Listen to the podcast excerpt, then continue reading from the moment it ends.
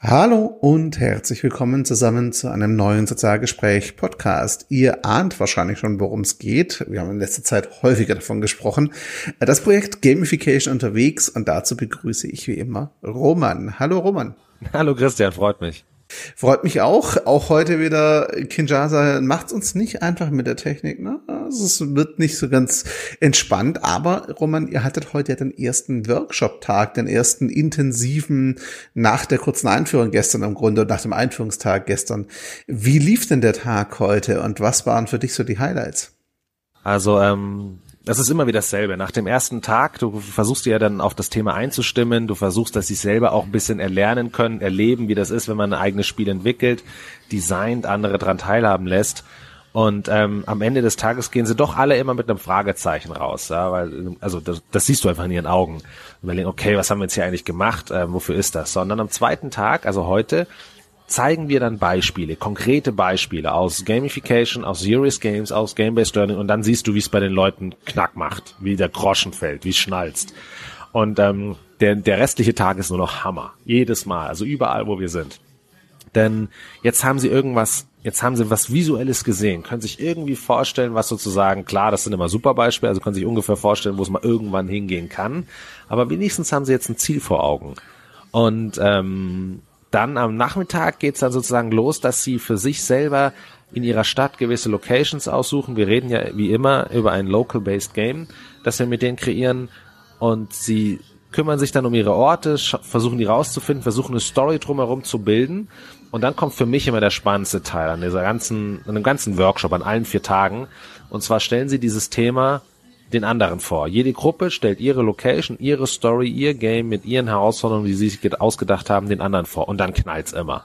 Also ähm, sozusagen, ähm, man erzählt die Story, die einen fragen dann, ja, aber wieso, das macht ja so gar keinen Sinn, oder wie kommt ihr darauf, oder warum sollte man das machen und so weiter. Also die Leute merken dann auch immer selber, dass es einfach was anderes wenn, ist, wenn du selber als Game Designer dir die ganze Story überlegst, sie im Kopf hast und natürlich was nimmst, was dich eh schon selber sehr motiviert. Und dann triffst du auf Leute, die von außen kommen mhm. und dieses Vorwissen nicht haben, vielleicht diese Grundmotivation zu dem Thema auch nicht haben. Und dann gibt's immer sehr hitzige Debatten.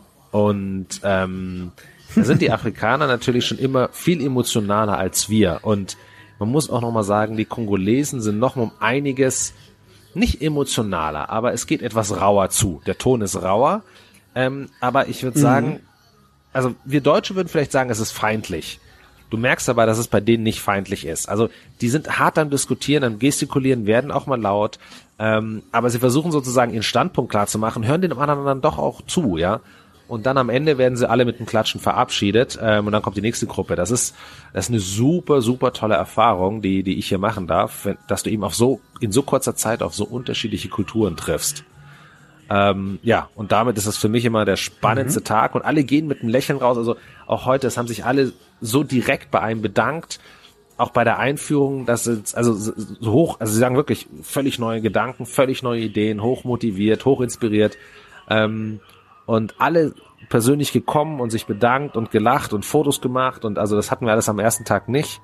Ähm, das ist eigentlich immer das Feedback vom zweiten Tag bisher. Und ja, somit ist der zweite mhm. Tag vorbei gewesen und hoffentlich die Vorbereitung für morgen, da geht's ja raus in die Stadt, ähm, waren hoffentlich ausreichend.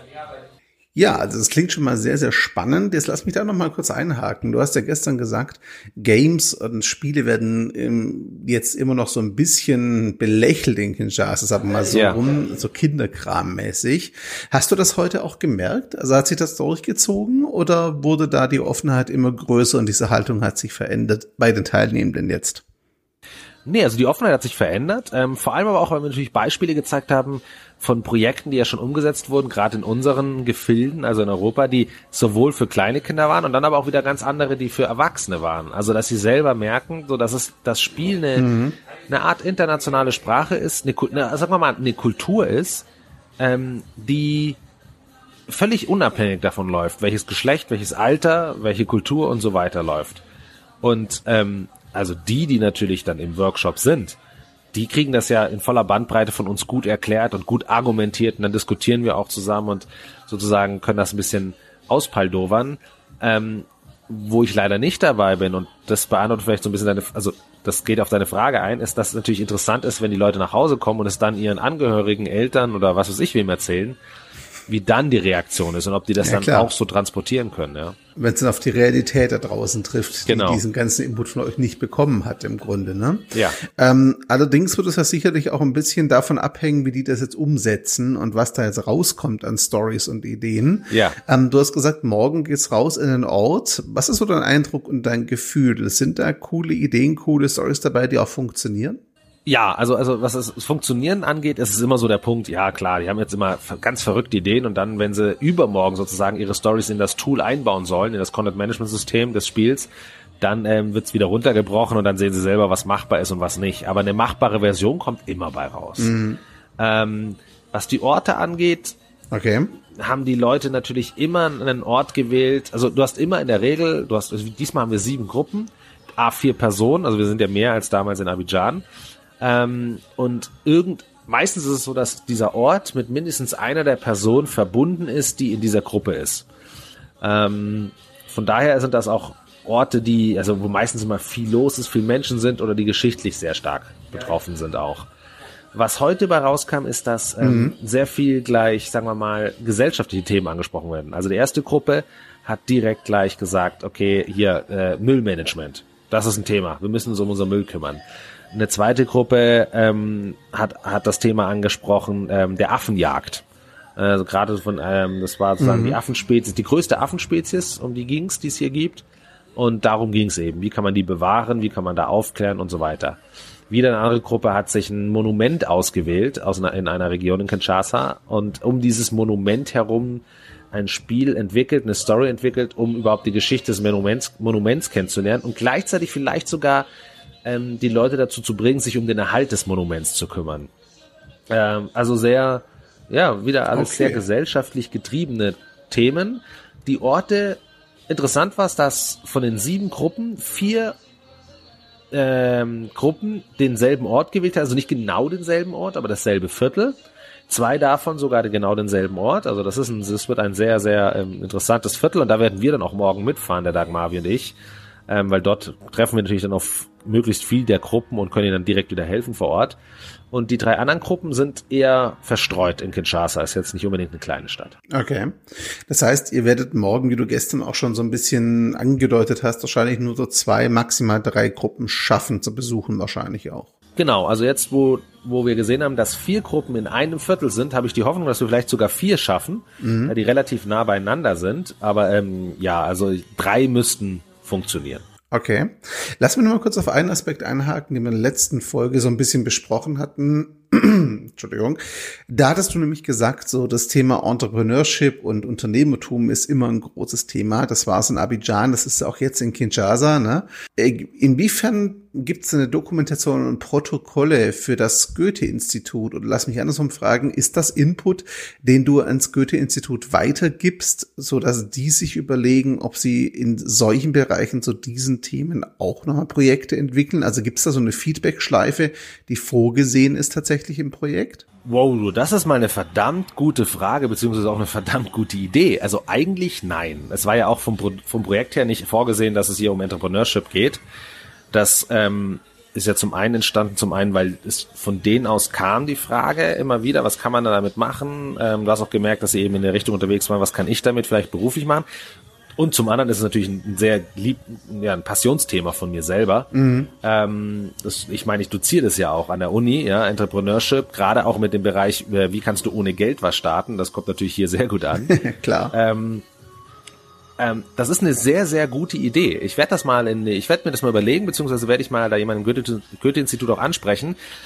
Was ähm, das Goethe-Institut selber angeht, ist es ja so, dass es jetzt nicht in seiner Aufgabe liegt, soweit ich das verstehe und weiß, da werde ich wie gesagt mal nachfragen, ähm, Entrepreneurship selber zu fördern. Mhm. Ähm, es geht eher darum, also klar, deutsche Sprache ist ein Punkt, nur deutsche Kultur ist ein Punkt. Das sind die zwei großen Dinge. So, jetzt muss ich leider äh, aus eigener Erfahrung sagen, wenn wir uns, wenn wir das wirklich so machen wollen, dass es darum geht, okay, das Goethe-Institut transportiert das, was deutsche Kultur auch ist, dann muss ich leider sagen, fällt Entrepreneurship hinten runter. Also das hat dann da leider kaum was zu suchen. Ja.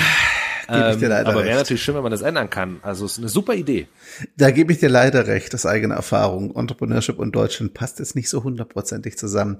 Ähm, aber ist natürlich so ein bisschen, bietet sich natürlich an, wenn das Thema immer wieder kommt. Ähm, hast du denn so bisher den Eindruck, auch in Kinshasa, dass tatsächlich das Projekt so die Auswirkung hat, den Impact hat, die auch das Goethe-Institut sich erhofft hat? So, das ist jetzt eine, also ich, also das hat auf jeden Fall den Impact, dass sich die Projektleiterin des Projekts vom Goethe-Institut äh, erhofft hat. Das auf jeden okay. Fall. Und dadurch, ähm, jetzt ist es ja meistens so, dass so ein Institut dann doch etwas, ähm, ja, aber doch wieder gewisse eigene Ziele hat, auch ein bisschen eher, äh, sagen wir mal, langfristiger denkt. Also, ne, was soll ich sagen? Stimmt jetzt nicht. Langfristiger falscher Ausdruck. Das tut die Julia Sattler, die, die die Projektleiterin ist des Projekts, auf jeden Fall auch. Ähm, ich glaube aber, dass natürlich das Institut meistens überlegt, okay, was sind denn unsere klaren Projekte, die wir schon immer machen, wofür stehen wir und wie kann das gefördert werden? Und da muss man ganz klar sagen, ist das Enter Afrika Projekt etwas, was aus dem Rahmen fällt. Mhm. Ähm, mit seinem Ansatz her. Aber ich weiß, dass, also von dem, was ich von der Julia Sattler gehört habe, was sie sich daraus erhofft, was sie sich wünschen würde, da sind wir, glaube ich, auf einem sehr, sehr guten Weg. Ja. Okay, das klingt doch auf jeden Fall schon mal gut. Ähm, wir haben vorher gesagt, wir müssen es heute ein bisschen kürzer machen, weil mir morgen der, der Zug früh zur Republika geht. Ja, liebe Zuhörer, wenn ihr das hört, weiß ich, Republika läuft schon ein bisschen, aber na, ihr seid ein bisschen später dran, als wir es aufnehmen. Sorry dafür. Deswegen die Abschlussfrage, Roman. Ähm, morgen geht's raus ins Feld.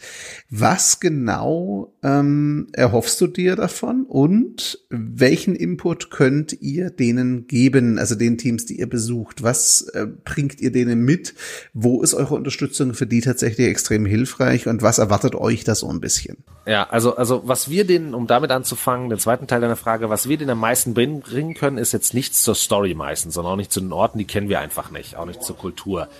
Was wir meistens machen können, ist die Logik des Ganzen hinterfragen. Also du hast die Story, du hast Aufgaben und gerade dadurch, dass wir von außen kommen und uns eben noch nicht vorbeeinflusst sind, können wir möglichst rational und objektiv versuchen, diese Story zu hinterfragen und zu gucken, okay, ähm, ist die Story kongruent zu den Aufgaben, die du machst? Weiß der Spieler, wenn ich jetzt überlege, was, was ich machen soll, ähm, was ihr mir vorgibt hier als Aufgabe und Story, weiß der Spieler, weiß ich als Spieler, was von mir verlangt wird, warum ich es auch mache? Also ist das einfach zusammengesetzt, ein Sinn, ergibt das ein sinnvolles Bild.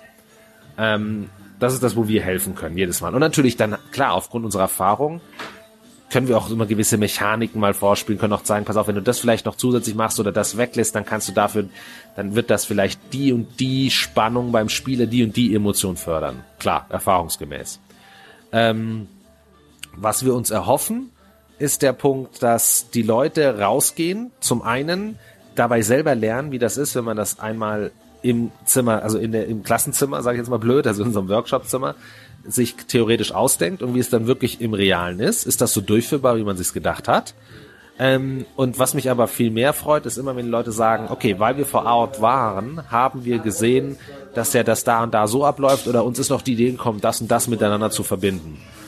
Und ähm, ja, das ist dann immer für mich so ein bisschen das Schönste, weil dann merkst du, okay, sie haben eine Theorie gehabt, haben jetzt die Praxis sozusagen erlebt und haben es geschafft, beides miteinander zu verbinden oder sogar zu verbessern. Okay, in diesem Sinne, Roman, ich danke dir für deine Zeit. Sorry, dass es heute ein bisschen kürzer wird, liebe Zuhörer. Das liegt an mir, nicht an Roman, muss ich ganz ehrlich sagen. Ähm, der alte Mann braucht seinen Schlaf und so. Na, er kennt das Spiel. Ähm, von daher, Roman, ganz herzlichen Dank für deine Zeit. Ich danke dir, Christian, wie immer. Und euch, liebe Zuhörerinnen und Zuhörer, danke für Zeit und Aufmerksamkeit. Ihr hört gerne auch morgen bei der nächsten Ausgabe wieder rein. Und wenn ihr Fragen habt, dann schickt sie uns gerne per Messenger oder in den Kommentaren. Entweder Roman direkt oder mir. Wir schauen beide rein und wir greifen eure Fragen dann gerne hier in der Sendung auf. Herzlichen Dank und bis zur nächsten Ausgabe. Ciao zusammen. Bis dann. Ciao.